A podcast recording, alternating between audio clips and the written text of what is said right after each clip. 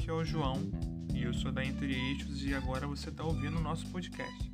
É, é isso aí, a Entre Eixos agora tem o seu próprio podcast, onde a gente vai trazer diversas informações, conversar, falar nossa opinião e escutar você. Nosso meio de contato vai ser por aqui pela nossa página no Instagram. Só botar lá na barrinha de pesquisa Entre Oito Eixos ou somente Entre Eixos vai ver logo a nossa página. O assunto para esse primeiro podcast você já deve saber. Esse final de semana acontece o Grande Prêmio da Estíria e a gente está ansioso por isso. Vamos falar a verdade.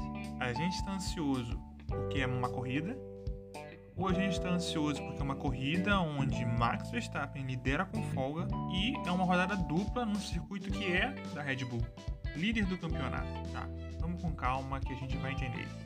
Nesse final de semana, nos dias 25, 26 e 27, será realizado o Grande Prêmio da Estíria.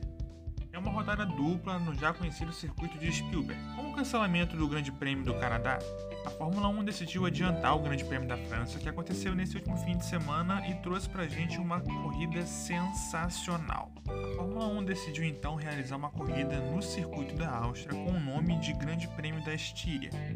Estíria é uma localidade próxima ao circuito, não deixando de ser algo fora do normal. Isso não é uma novidade. Pense que está acontecendo pela primeira vez.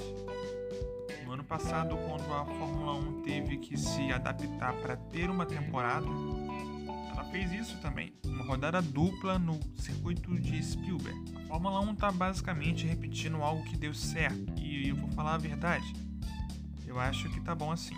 Porque também não adianta ficar indo para um monte de país, levar toda a comissão da Fórmula 1, todos os funcionários, sendo que nos lugares do ano passado já está tudo pronto o pessoal já sabe como funciona. Então, se repetir algumas corridas, não fica triste não.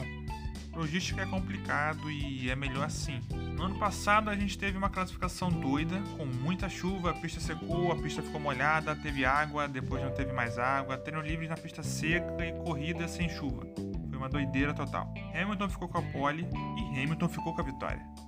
Verstappen ficou com um amargo terceiro lugar e justamente num circuito que é da própria equipe mas dá para entender. No treino classificatório, ele teve o segundo melhor tempo, largou na posição 2. Esse ano a Fórmula 1 vai chegar lá na Áustria com um campeonato completamente diferente. Uma disputa pela vitória a cada corrida numa vantagem que segue ampliando. E a tendência é que se amplie.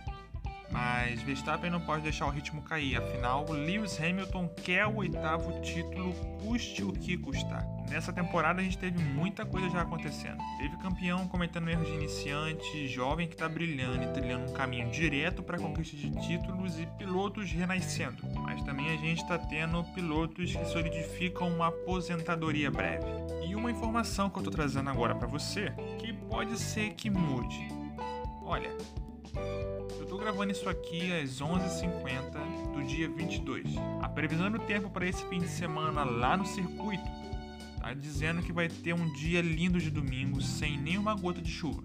Durante a corrida, é claro. Mas me mostra também uma chuva durante o treino livre 2 de sexta-feira. E acredite se quiser, uma chance de chuva de 68% no momento da classificação. As cartas estão na mesa e a gente pode duvidar. Claro que isso pode mudar e pode chover muito, pode não chover.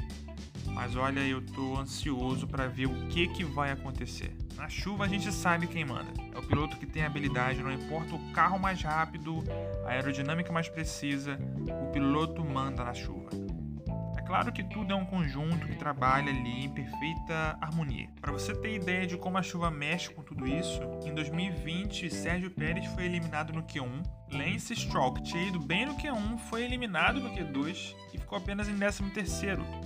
Já na frente dele ficou George Russell, que com um carro bem inferior ficou em 12º, sendo a sua melhor de largada na Fórmula 1. Agora o que resta pra gente é aguardar e ver como as coisas vão evoluindo. Eu agradeço imensamente a sua atenção. E a gente vai se comunicando lá na Entre Eixos. Eu quero saber mais de você, eu quero que você interaja com a gente. Quando você ouvir esse áudio aqui, eu quero que você mande ele para um amigo seu que curte corrida, para uma amiga sua compartilha para que todo mundo tenha acesso a boa informação.